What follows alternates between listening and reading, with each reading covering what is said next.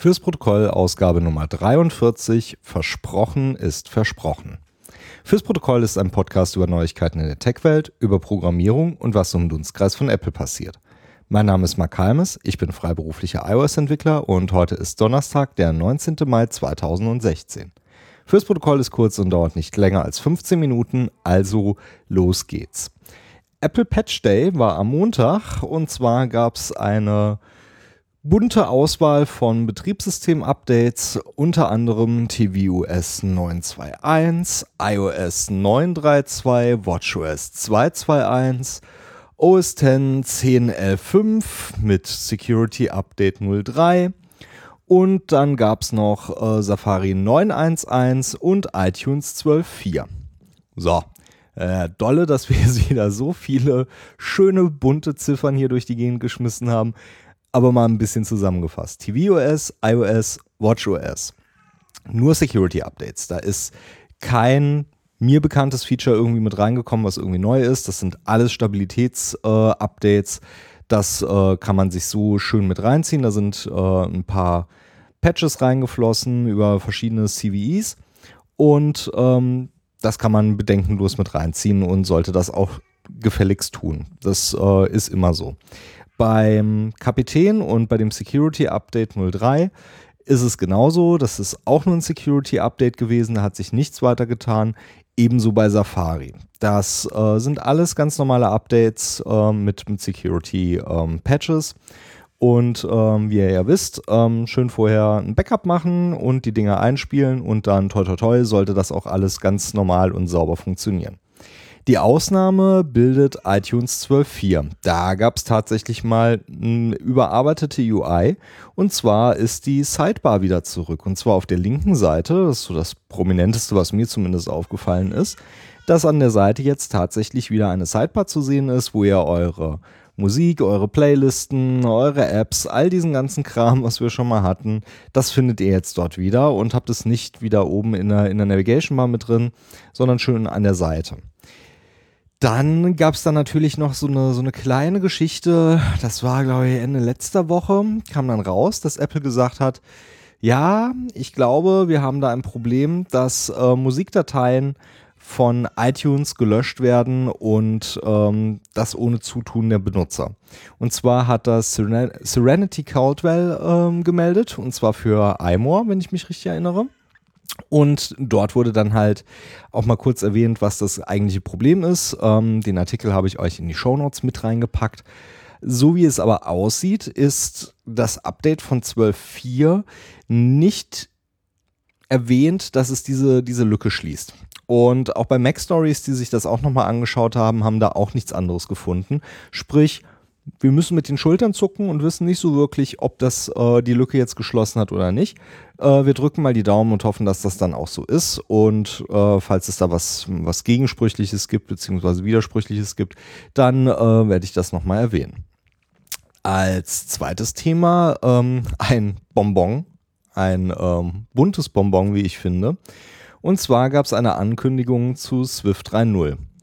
Äh, ihr erinnert euch bestimmt, äh, ich hatte letzte Woche erwähnt, Swift 3.0 ist jetzt ähm, mehr oder weniger in die, in die Phase eingegangen, in der man sich auf ein Release vorbereitet und das erste Developer Preview Release sollte nix, äh, letzte Woche rauskommen.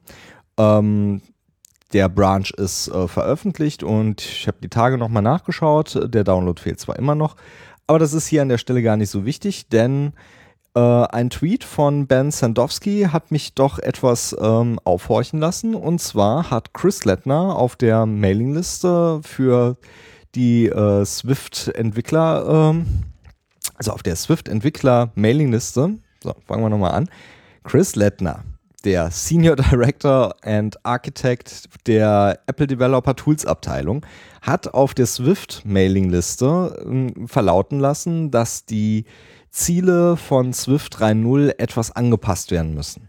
Und meiner Meinung nach der größte Einschnitt ähm, der Ziele, die gestrichen wurden, sind, ist die ABI-Konformität, nämlich das Application Binary Interface. Und zwar liegt das fest, äh, wie auf binärer Ebene zwischen den Schnittstellen kommuniziert wird. Das heißt, ähm, dieses Ziel ist jetzt gestrichen. Das bedeutet, wenn ich mit Swift 3.0 jetzt wieder Softwarekomponenten baue und die als Libraries verteilen möchte, dann zwingt es mich entweder die von der Library geforderte Version zu benutzen oder ich muss tatsächlich hingehen und das wieder für alle verschiedenen Versionen bauen. Da das natürlich wieder unterschiedliche Sprachfeatures mit drin sind zwischen 2.2, also Swift 2.2 und Swift 3.0, ist das halt nicht so einfach möglich, da zu sagen, naja, gut, okay, passen wir halt irgendwas an und wird schon schief gehen. Nein, das ist halt eben nicht der Fall und das bedeutet halt, dass man zwingenderweise upgraden muss. Und das macht das Ganze natürlich auch wieder so ein bisschen, bisschen hektisch und so ein bisschen problematisch. Und in dem Tweet von Ben Sandowski kam dann nochmal so als, als sein Fazit unten drunter, End result, big apps can't consider Swift until 2017. Also nochmal bis zur nächsten WWDC warten. Jetzt ähm, gibt das natürlich den Eindruck, dass das meiner Meinung nach eine, eine optimistische Schätzung ist, falls man sagt, okay, ABI-Konformität ist etwas, was wir tatsächlich haben müssen, bevor wir das machen. Das aber mit, mit 2017 zu, zu bepreisen und zu sagen, okay, dann müssen wir halt doch nochmal ein Jahr warten, da wäre ich ein bisschen skeptisch, weil wenn die ABI-Konformität so wichtig ist und man vielleicht auch noch irgendwie iOS 10 unterstützen möchte, dann müsste man ja vielleicht sogar noch ein Jahr länger warten, bis man dann mit iOS 11 tatsächlich eine stabile Version benutzen kann und in iOS 12 dann tatsächlich diese, diese Konformität nehmen kann. Das heißt, wir sind nicht bei 2017, sondern wir sind bei 2018. Und das ist natürlich schon nochmal eine, eine Hausnummer, die das Ganze dann ein bisschen weiter nach hinten zieht. Das Ganze ja, ist, ist so, ich finde es schade. Ähm, das soll nicht heißen, dass man Swift 3.0 nicht jetzt äh, für Projekte einsetzen kann. Das kann man definitiv. Aber man sollte natürlich die ein oder andere Komponente damit mit reinfallen lassen und man sollte sich gut Gedanken darüber machen, ob man das denn alles so einfach tatsächlich nehmen kann, wie man das denn benutzen möchte. Und man muss sich halt Gedanken machen, welche Konsequenzen und ähm, Implikationen das Ganze hat. Sei es ähm, Anpassungen von, äh, von der Sprache selbst bis hin zu Libraries, die eingesetzt werden und ähm, vielleicht auch Third-Party-Libraries, die eingesetzt werden. Das äh, macht das Ganze natürlich einfach ein bisschen aufwendiger und ähm, ja, da muss man sich halt einfach mal Gedanken machen. Ähm, was vielleicht da jetzt noch so ein, so ein kleiner Hinweis von, von Chris Lettner selbst ist, der auch auf der Mailingliste dann geschrieben hatte, dass die weitere Planung halt ähm, jetzt noch nicht steht und man nicht weiß, ob das in 3.1 kommt, ob es in 4.0 kommt, also in Swift 3.1 oder in Swift 4.0. Das kann man aktuell noch gar nicht sagen und das weiß man auch nicht. Und ähm, dass man das wahrscheinlich erst dann angehen wird, wenn die Planung bzw. das Release ähm, für Swift 3 irgendwann im August abgeschlossen ist. Dann wird man sich mal mit der Planung auseinandersetzen und dann weiß man vielleicht irgendwann, wann man mit der ABI zu rechnen hat. Also WWDC abwarten, gucken, was passiert und dann schauen, was im August auf der Mailingliste angekündigt wird oder auf der äh, Swift Evolution äh, Webseite bei GitHub und da die Pläne verfolgen. Was anderes fällt mir da auch nicht ein und ansonsten in der Zwischenzeit halt einfach schauen, je nach Projekt und je nach ähm, Projektstruktur, ob Swift tatsächlich eine, eine Alternative sein kann oder ob man da eher noch einen konservativen Ansatz fährt und ähm, vielleicht auch wieder auf Objective-C dann setzt. Das äh, muss dann jeder selbst entscheiden. Gestern war die Google I.O. Und da gab es dann auch wieder einen bunten Strauß von Software, Hardware, Services, Dienstleistungen und äh, natürlich auch Apps. Und eine App ist mir doch ein aus mehreren Gründen ins Auge gefallen und zwar ist das Allo. Allo ist ein, ähm, ja, ein, ein Chat, eine Chat-Plattform und äh, sich dicht mit so, so, ein paar kleinen Features äh, nett heraus. Unter anderem hat Allo den äh, WhisperSync Support äh, von Moxie bekommen, was ich sehr interessant finde, weil Moxie mit seiner Firma WhisperSync hat auch die End-to-End Encryption in WhatsApp integriert, also gleiche End-to-End Encryption in beiden Plattformen, was ähm, schon mal eine, eine tolle Sache ist. Aber das ist eigentlich gar nicht so das, das Spannende, was, was ich so, so toll fand, weil ja, es ist halt Chat, kann man halt benutzen. Es gibt ein paar UI-Kniffe, die sie sich haben einfallen lassen, um zum Beispiel Texte größer oder kleiner zu machen, um halt direkt eine, eine Antwort oder eine Message äh, dementsprechend mit laut oder weniger laut zu machen. Wer schon länger dabei ist und vielleicht auch mal das IRC-Besuch hat, weiß, dass das auch mit Caps Lock und mit Lowercase geht. Aber okay, ähm, da machen wir es halt mit groß und klein. Ist ja auch ganz witzig, kann man ja auch machen.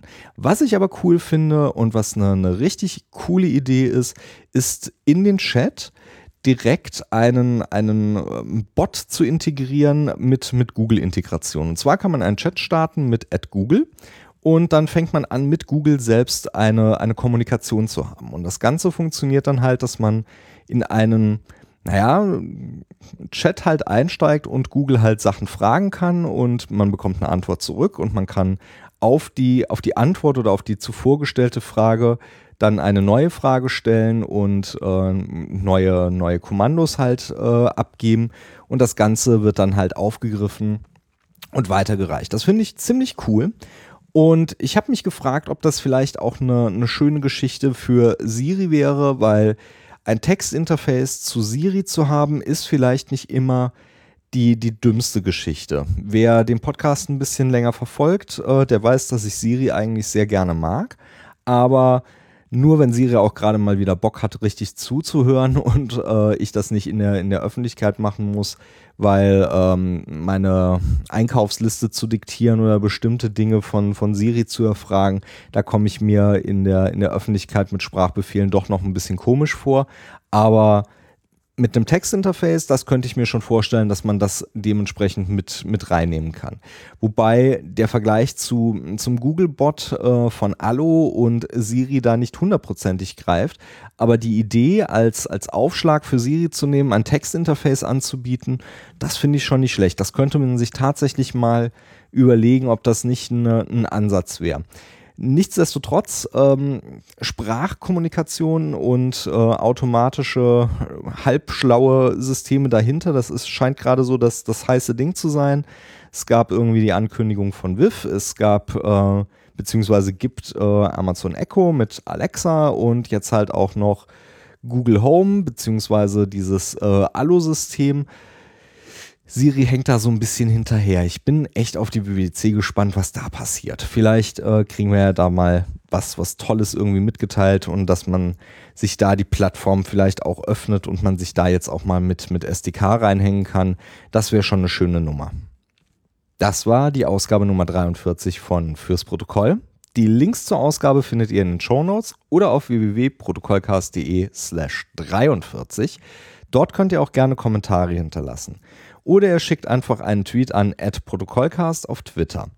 Wenn euch die Sendung gefallen hat, dann bewertet sie doch in iTunes. Und wenn ihr ein bisschen mehr Zeit habt, dann schreibt doch einfach ein Review. Das hilft nämlich anderen Hörern, den Podcast zu entdecken. Und mit euren Reviews könnt ihr ihnen sagen, was euch gefällt. Fürs Protokoll, ich bin Mark Halmes. Bis zum nächsten Mal.